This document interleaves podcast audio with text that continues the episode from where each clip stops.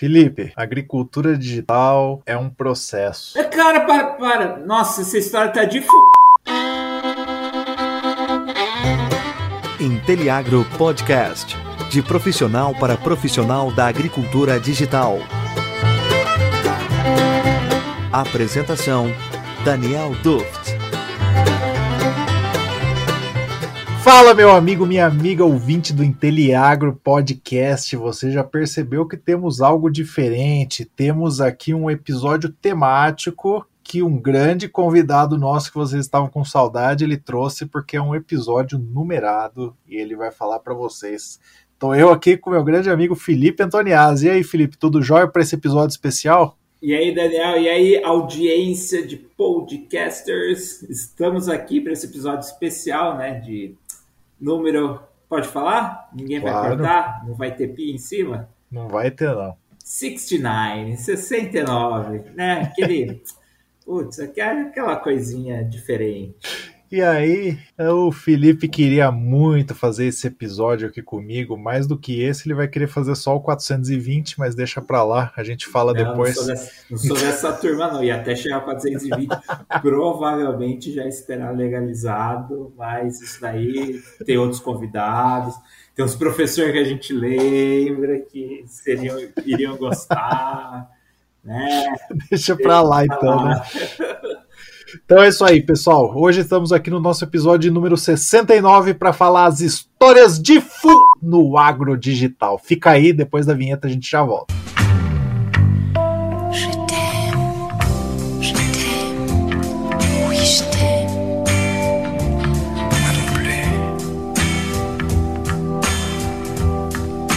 Fala Felipe, e aí cara? Estamos aqui para trazer aquelas historinhas que o pessoal conta por aí, a gente sabe que é de fu, né, cara? Que coisinha mais safada. Né? É, cara, no, Agra é cheio disso, né? Tem, tem aqueles que gostam de tifu, aí às vezes você vai lá e tifu alguém, mas assim, a gente tem que estar esperto com o que é, né, o, não só o fu, mas o BS, né, o bullshit da coisa então, vamos lá, vamos conversar de alguns bullshit aqui. Uns que são bem bonitos, né? Tem uns termos bonitos, tal, pomposos, mas, cara, se, se não olhar direito, é, é isso. É só de full mesmo. Você falou em bullshit, lembrei do nosso amigo Gerelli, que ele falava que eu era o criador de bullshits.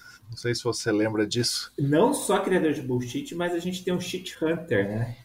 É o cara que sabe procurar né, a, a, as merdas por aí tanto para diversão, tanto para olhar assim, cara, não pode ser que estão fazendo isso. Então, isso é bom para isso, né? Para poder achar merda dos outros, tem que conhecer, né? Então, é, é, sinta como elogio. É isso aí, falando do Gerelli, cara, eu fiquei sabendo que ele já curtiu o episódio de hoje. E você aí, Felipe, já compartilhou esse episódio de hoje? Agora, enquanto a gente tá gravando, não deu certo, né? Mas depois, né, daquele full gostoso, eu vou compartilhar. Show de bola. Então bora compartilhar esse episódio, pessoal, porque compartilhando vocês fazem que a gente chegue na boca de mais pessoas, nos ouvidos de mais pessoas, e quanto mais gente ouvindo e falando de agricultura digital, mais gente que não vai estar tá cometendo essas besteiradas que a gente vai estar tá falando aqui Será hoje. Será que é erótico os nossos episódios? Eu acho pessoal não, né, escutar né, enquanto estão Acho que não, né?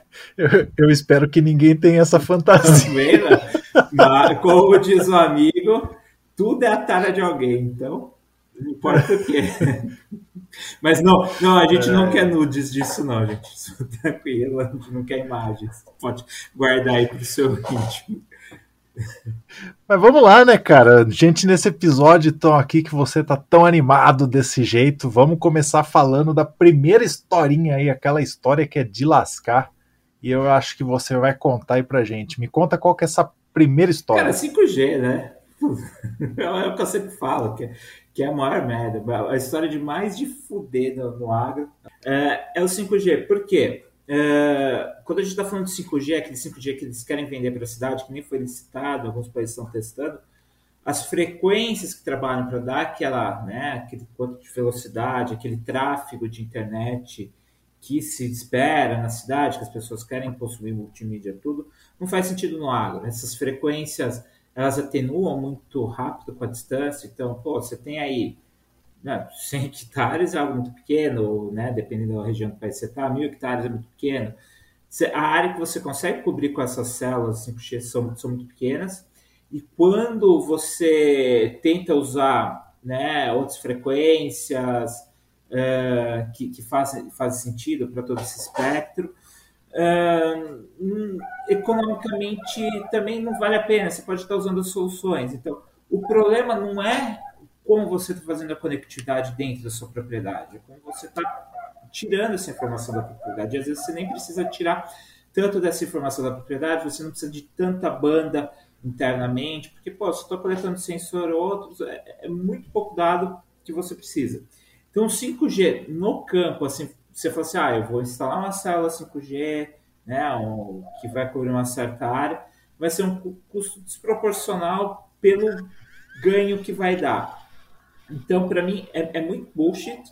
Seria muito interessante pensar na estrutura de backhaul, né? É aquilo que você está fazendo essa informação sair da propriedade.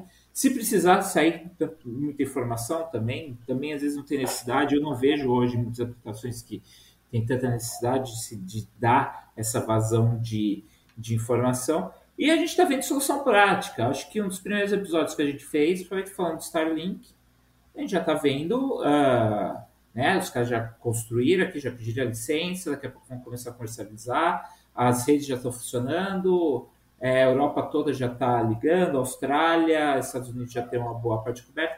Então, são soluções que são muito mais baratas, que, que conseguem dar uma vazão dessa informação para lá fora, né, do, do campo para lá fora, e esquecer. É, legal, a Ericsson vai lá, a Nokia vai lá, ah, faço um teste com a TIM numa propriedade. Pô, bacana, legal, mas daí?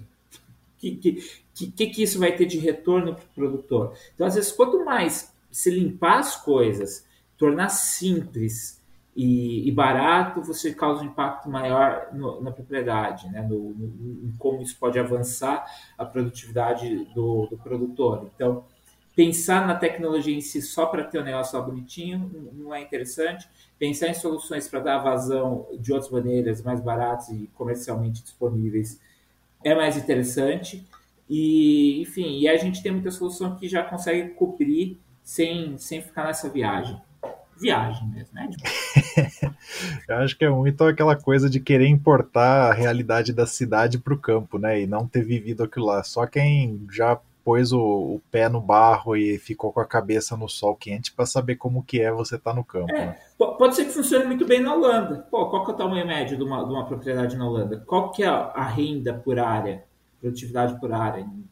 Legal, às vezes é alto, faz sentido. Isso. Mas, cara, aqui, eu tô aqui do lado de Campinas, não faz sentido. Para mim não faz sentido. Imagina para quem está mais no interior. No...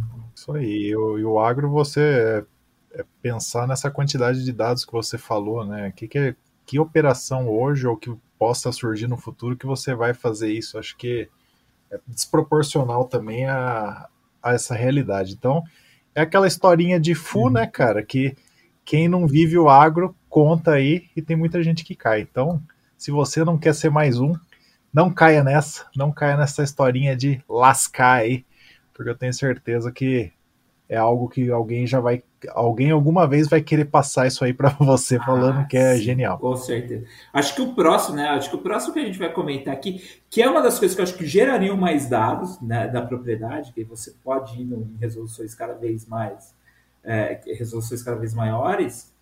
E, mas ele gera o dado não dentro da sua propriedade, ele está gerando a centenas de quilômetros acima de você e você não está precisando dessa vazão lá de dentro dessa propriedade. Né? Acho que você vai falar aí de um ponto que é sensacional, né? Vamos lá, vamos falar dessa segunda história então. História que NDVI resolve tudo na lavoura. E NDVI é aquela coisa super nova, né? Cara, você sabe que é novidade aí que ninguém sabia disso até cinco anos então, atrás. Então, né? Caramba, eu lembro da faculdade lá atrás. Cara, NDVI parece ter, um, ter uma rádio aqui do interior que é tipo de pós de Caldas, que pega aqui na minha cidade, que tem lá uma propaganda de um remédio, mas o remédio cura tudo. Ele parece WD-40, cara. Se, se furou o pneu, você passa um pouco daquele emplasto ali, aquele remédio resolve tudo. E eu acho que ele NDV é a mesma história, né? Aquele mesmo história de. Aquele cara cura tudo, cara. Você faz qualquer coisa com ele e é uma historinha de cagar também, né? Que a gente escuta por aí. Eu tive uma reunião essa semana aqui, um cara vendendo um, um produto de IoT que era fantástico, assim. Aí ele abre a plataforma dele e fala: Mas não é só isso, aqui você também tem NDVI. Aí você fala assim: beleza, o que, que tem a ver com esse produto? tem nada a ver, sabe? É uma coisa que tá ficando aleatória, ninguém sabe interpretar. É aquele negócio que todo mundo põe porque é, não vou bater sua carteira do próximo. É uma coisa que todo mundo põe porque quer colocar.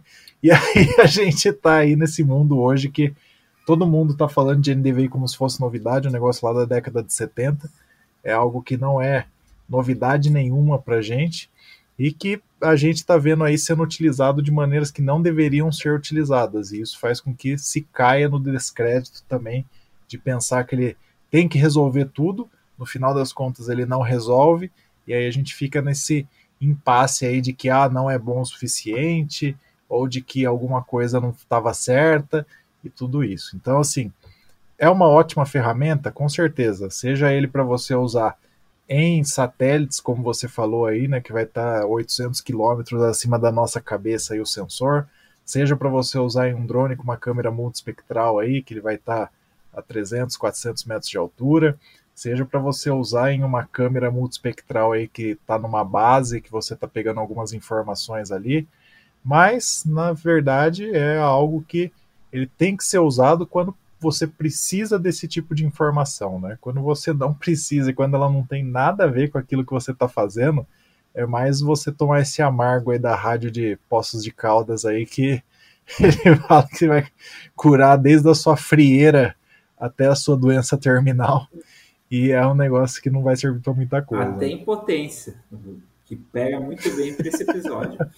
Não, é. Hoje você é, tá. Hoje, você tá hoje com, o tema, tudo, é, né, cara? Hoje o tema. O duro que eu fiz no episódio 51 também. Então, é, então acho que assim, a gente só escolhe números cabalísticos, né? Mas isso aí, NDVI, se você não precisa, traz ruído para o seu dia a dia. É coisa que só vai, vai acabar atrapalhando. É, vai tomar decisão errada se, não, se você não está precisando dele. Então, cara, não, não, não use isso como solução para tudo. É, se, se, é para cumprir tabela, esquece. E aí, né, cara? Então falamos disso, agora falando de solução para tudo, aquela coisa que aparece sempre. Eu acho que você tá se segurando é para falar de um negócio que é a história mais de fuder que existe no agro digital. Conta aí para mim. Ah, cara, cara startupeiro, né, meu? A história de startupeiro. é, eu adorei a frase que você criou, né? Hype as a service, né? Então a gente vê pessoal que, que cria coisas, né? Software as a service, enfim, tem, tem um monte de coisa. Tem o hype. Por quê? O que, que a gente vê, né? Pô, ultimamente, cara, acho que nos últimos três, quatro meses eu conversei com uns 40, 50 fundos VC aqui tentando, a gente está numa rodada de levantar capital aqui para agora. Daqui, do exterior, cara, o que, que o pessoal adora? Um hype, um hypezinho. E a gente vê muitos fundos de agro, de AGTEC, especializados em AGTEC, olhando para o hype. Então o cara hoje está fazendo uma coisa, aí se a moda mudou, mudou, então daqui dois anos, pô, ah, 2014, era irrigação. Pô, era irrigação, tal, crise hídrica. Aí passou dois anos, ah, era algum machine learning para alguma coisa, agora já está em outro ponto, tá em... Me parece, eu notei até as notícias que, as empresas, que os fundos soltam, Acontece muito em época de captação, né, que, que eles estão em rodada de investimento, não sei porquê, para aumentar a valuation. E essa coisa do hype é interessante. Às vezes você é pego no meio do hype, às vezes você aí está criando uma solução para o digital e você é pego dentro do meio do hype. É até bom, é bom porque te facilita algumas coisas, mas também você tem que saber se diferenciar do cara que está lá, que é o, desculpa a palavra, charlatão. Charlatão lá que não, que não pega o negócio faz do começo ao fim você tem que se você tem que se diferenciar desse cara. Então, a questão do hype que você é colocado no agro, o cara vem. Você falou do NDVI, é um hype, é um hype dos últimos cinco anos. O cara está te vendendo a solução e ele é obrigado a colocar, ele foi obrigado, talvez porque alguém falou para ele colocar aquele, aquele hype ali no meio do NDVI, e você fala, puta, what the fuck, que que isso, que que isso faz sentido? Então, tem que ficar muito esperto. No agro tem muito disso, principalmente da parte de VC tem isso, e isso atrapalha muito. E se você está fazendo tudo certo, se prepare que você vai ser comparado com gente que tem hype e tenha na ponta da língua e não tenha medo de falar, de apontar que esses caras estão no hype, que eles estão fazendo isso e por que que você está fazendo algo diferente que você não vai cair. Porque se você está no hype e não se diferencia, o cara investidor fala assim, pô, daqui, esse cara daqui dois anos não vai ser viável, porque a modinha vai ser outra. Então, pegue no pé, não ter vergonha. Às vezes vai escutar uns danos, às vezes o pessoal vai olhar, mas tipo assim, foda-se.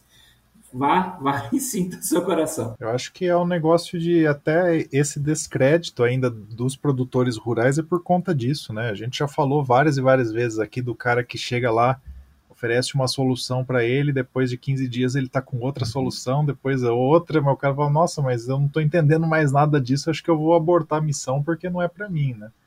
Então, se você quer realmente trazer soluções de agricultura digital, quer revolucionar a agricultura, vai naquilo que você acredita, vai naquilo que é um problema real do campo, né? E não vai naquilo que o investidor quer escutar, porque não estou falando todos os investidores, mas a grande maioria aí que não é tão profissional assim, ela vai no que o jornal lá está mostrando que é onde os grandes fundos vão investir, né? Então, é, é, é, tudo é negócio, né, cara? Não é. Às vezes a gente acha que a gente está vivendo uma, uma coisa por uma causa, mas no fim do dia todo mundo ali tem que sair ganhando dinheiro. Então, muitas vezes você tem seu sonho, você acha que seu sonho vai ser acelerado e de repente ele é ali subitamente mudado porque você caiu no hype as a service. Falei para você que eu era um criador de bullshits? Sim. Sim, aí de bons termos, né? Eu, eu gostei desse termo. eu gostei desse termo. Cara, e, e, é um negócio impressionante, né? Como isso afeta até o ecossistema, porque de, deixa até meio assimétrico a disputa de quem tá querendo fazer um negócio legal com quem não tá, porque meu, o cara vira uma metralhadora de termos, de ideias visionárias, mas não entrega nada. E aí você está disputando com isso, você está disputando capital com isso, e aí você que está fazendo, está seguindo aquela, aquele, né, aquele, aquele, vamos dizer assim, aquele rito, ah, beleza, estou indo aqui, estou validando, estou testando, tô indo e você tem que enfrentar um cara desse, concorrente, e pior, você tem que, puta, você tem que ir lá e falar, não, o cara está fazendo diferente, isso. A, a, a, gente, é legal aqui que na, na Alvora, com a questão do carbono, a gente sempre tem um, um par, é um par que está tendo muito sucesso, mas ele trabalha só numa ponta, está trabalhando na ponta final da parte de, de crédito de carbono. Muito bacana o serviço dele, está é, tá tendo uma atração muito boa, uma atração também internacionalmente muito boa, mas não dá para comparar, porque é, é, quando você olha na, na, parte, não só no detalhe, mas até no geral que, tá, que, que, é que eu estou fazendo aqui, o que, que ele está fazendo, é muito diferente. Só que eu, às vezes, eu perco 10, 15 minutos numa reunião, ou diversas, duas, três perguntas que eu tenho que responder. Você, não, o cara está fazendo isso, esse cara não é concorrente, ele pode ser meu cliente, eu posso estar fornecendo para ele. E se eu não estou fornecendo para ele, eu posso estar tá vendendo no mercado que ele não consegue atingir. E isso é, é muito ruim, é muito ruim, mas você tem que enfrentar. Então, se, sempre fica atento a isso. Hype, Fuja, eu acho que o pessoal aqui, depois de 69 episódios, já deve ter muita gente pensando em criar é, a startup dela em área digital. Fuja de fundo, fundo que aí vive de hype, a gente conhece uns.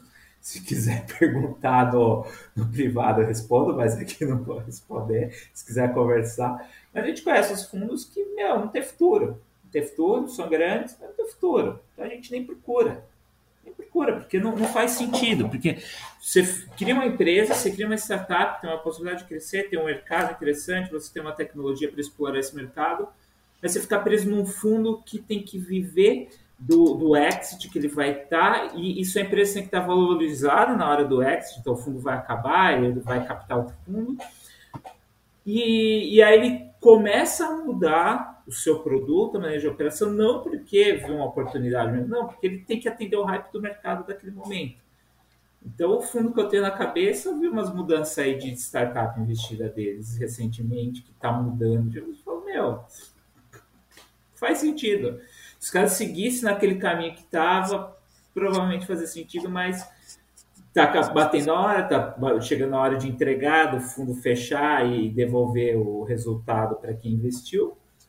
E o cara vai o que dá, né? Vira para Em vez de você em vez de você ter o smart money, você tem o slave money. É, é. E é péssimo, é péssimo, cara. É péssimo. Porque o que, que você está esperando de startup? Obviamente, ela é inovada, ela crescer, ela ter tração, mas, cara, você fica, você fica muito mais preso a gerar um resultado. Não é nem um resultado financeiro, porque é legal, é óbvio que você quer gerar um resultado financeiro para o investidor, mas você tem que gerar um resultado de PR né, de relações públicas para o investidor que, cara, e aí? Você está perdendo seu tempo aqui? Obviamente, se você conseguir sair e encher o bolso de dinheiro, ótimo, é, é, é trabalho, é vida, ótimo, mas o que acontece é que muitas vezes diminui a chance dessas startups sobreviverem ou de chegarem no, no exit, porque uh, ela não desenvolveu aquilo que ela deveria, aquele foco que ela deveria ter tido durante a vida dela de startup. Com certeza. Então não caia nessa história também. Se você tem uma startup, se você vive esse mundo aí, se você é, vive o outro lado também, né? Tem que receber esses produtos aí na sua propriedade. Foge desse pessoal, vai para quem é sério, porque a gente tem aí centenas de e centenas de pessoas sérias querendo fazer dar certo. Então é muito fácil você saber quem está vivendo de hype. É só você acompanhar os últimos seis meses, ver quantas mudanças teve e se foram bruscas e sem sentido. Aí você já sabe. Se é, é muito milagroso, desconfia. É isso.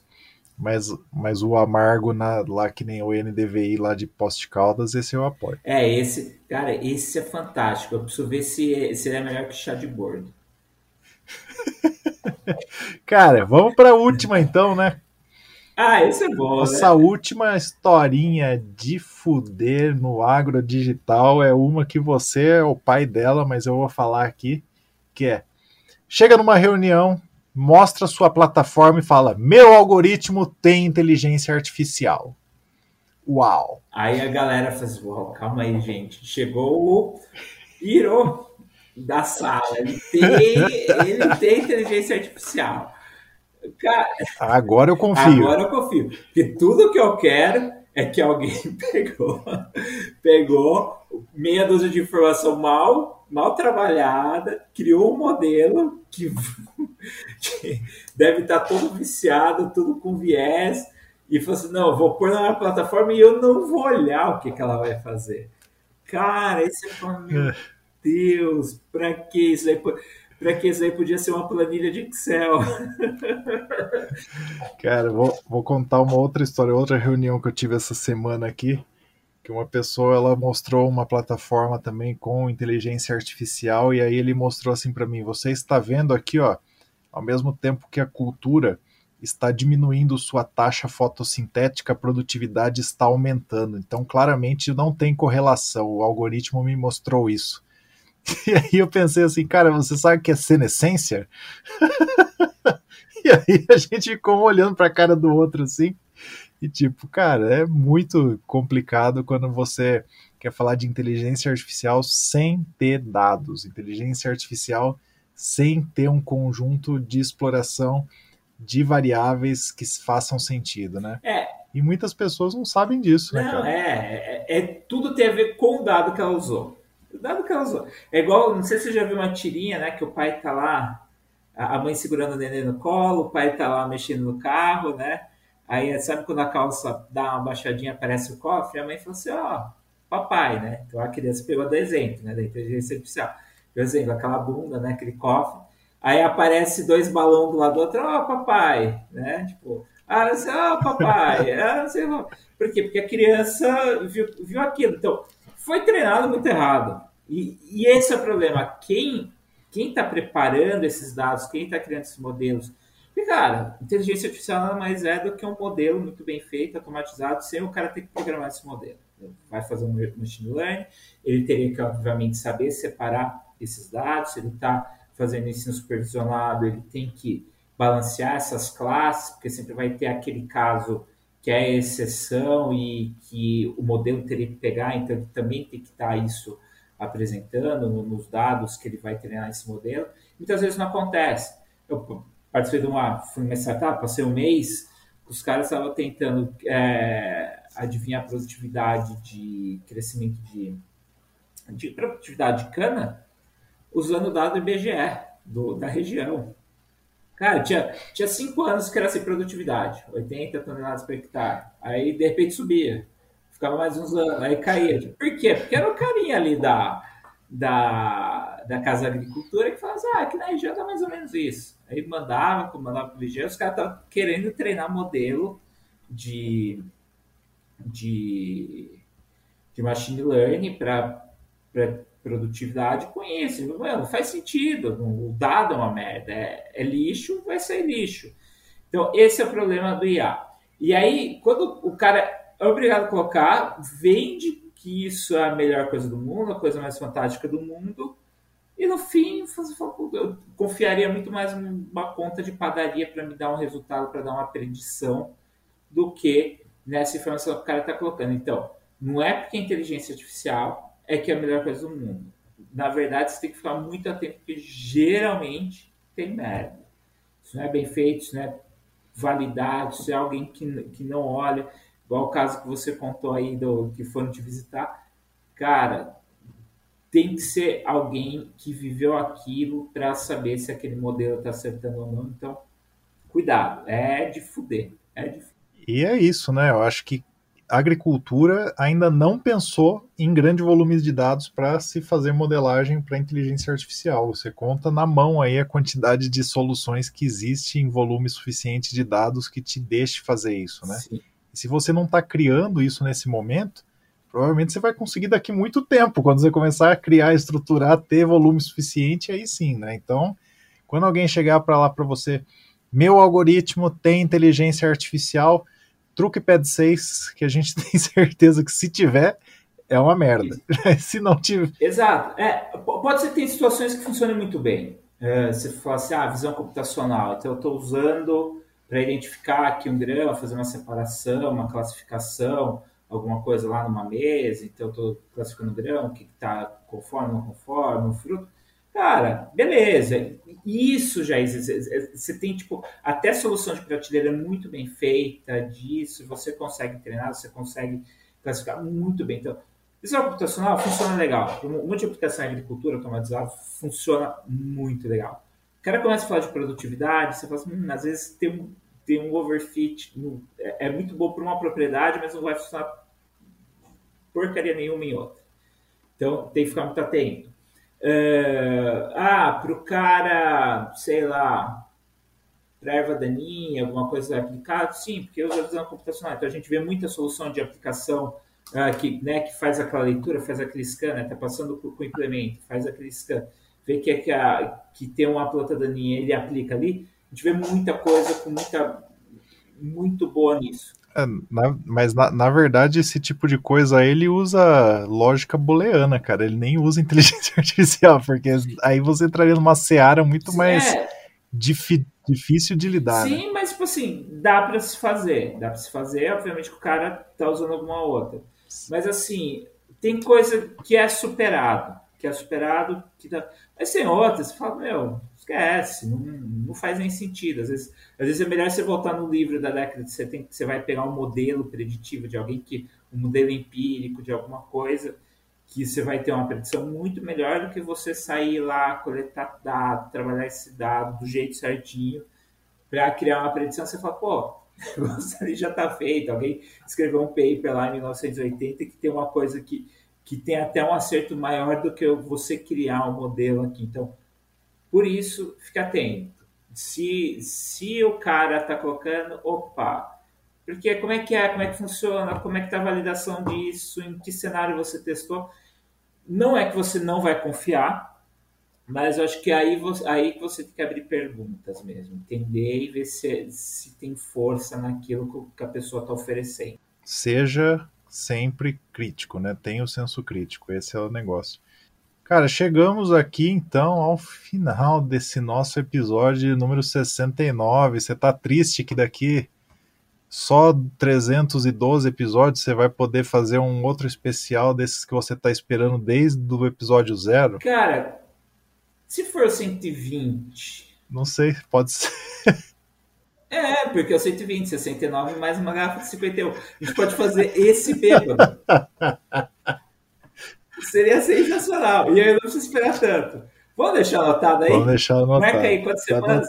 Daqui 51 semanas? Provavelmente na metade do ano que vem a gente vai fazer esse episódio bêbado. Tô colocando aqui anotado, porque você vai fazer esse episódio aí com a gente e não vamos deixar de ter episódios especiais que o Felipe tanto espera e se prepara para falar com vocês. Exatamente. Cara, eu mal posso esperar isso. Podia ser um shot por cada tema, hein? Pode ser. Podemos fazer episódio que vem também, se você quiser antecipar. Não, podemos também, sem problema.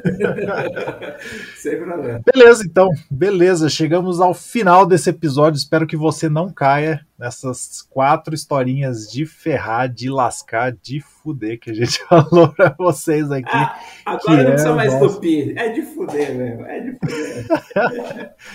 mas você tá achando que não, mas na hora que a gente for fazer a edição vai sair. É, vai, vai sair, né? Vai, vai ser sem o, sem o pi, né? Vai ser... vai ser com o pi, você vai ficar chateadíssimo. Que triste. Tava, Vamos lá então. Deixa eu pôr o pi 3,1415 9265. Manda um abraço pra galera aí, vai, Felipe, que hoje eu não vou nem fazer perguntinha do é, milhão, que você tá, você tá eu muito tô, feliz. Tô entusiasmado aqui. Um abraço, galera. Muito obrigado aí pela presença, aguentar nós. É isso aí, desconfiem, fuja do hype e show de bola. Um abraço para todo mundo.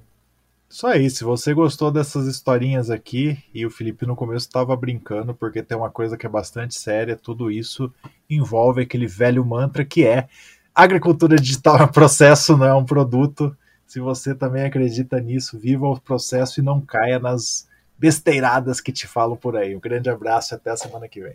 Abraço!